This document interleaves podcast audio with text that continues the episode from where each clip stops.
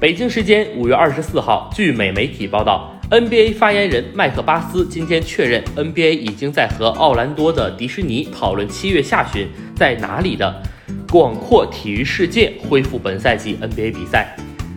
NBA 以及球员工会目前已经在和迪士尼公司初步讨论，在七月下旬在迪士尼的广袤体育世界恢复本赛季余下的比赛。并且把那里作为 NBA 校园的独立地点，包括比赛、训练和住宿。